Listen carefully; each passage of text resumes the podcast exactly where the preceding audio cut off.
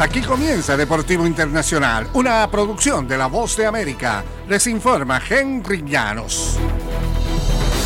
En el baloncesto de la NBA, Nikola Jokic fue un jugador como pocos se ha visto en el baloncesto. Tuvo 30 puntos, 14 rebotes y 13 asistencias y los Nuggets avanzaron el lunes a las finales de la NBA por primera vez en la historia de la franquicia al barrer la serie de finales de la conferencia oeste a los Lakers de Los Ángeles por 113-111.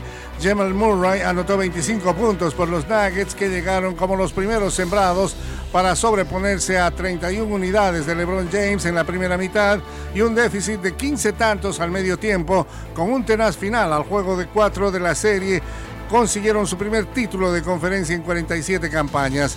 Es increíble, reconoció Murray, es muy divertido, es irreal, vamos a seguir haciendo historia, es la cosa, mantendremos esta mentalidad. En el fútbol centroamericano, el equipo salvadoreño Alianza tendrá que jugar sus partidos como local a puerta cerrada durante un año y pagar una multa de 30 mil dólares, según ha decidido el ente disciplinario salvadoreño, tras una estampida en su estadio la semana pasada en la que murieron 12 personas y más de un centenar resultaron heridas. En su fallo, la Comisión Disciplinaria de la Federación Salvadoreña de Fútbol también dio por vencedor al FAS, lo que lo catapulta a semifinales de la Liga Salvadoreña tras ganar el primer partido 1-0. La tragedia se produjo la noche del sábado, pocos minutos después de iniciado el partido de vuelta entre Alianza y FAS por los cuartos de final de la Liga Salvadoreña.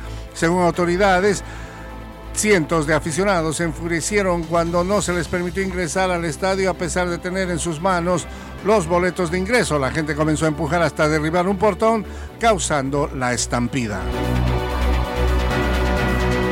Y uno tras otro los insultos racistas se reproducían, los cánticos de mono fuera del estadio, los gestos ofensivos en los partidos, las efigies colgadas en los puentes. Uno por uno, Vinicius Jr. los enseñó el lunes en un video en Instagram asegurándose de que todo el mundo pudiera verlos. ¿Hasta cuándo? Fue el mensaje que acompañó al video. El racismo es un delito, no castigarlo es ser cómplice.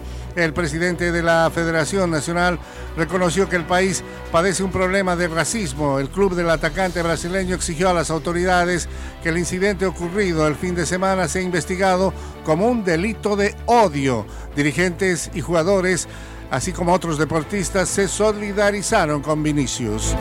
Y hasta aquí Deportivo Internacional, una producción de La Voz de América.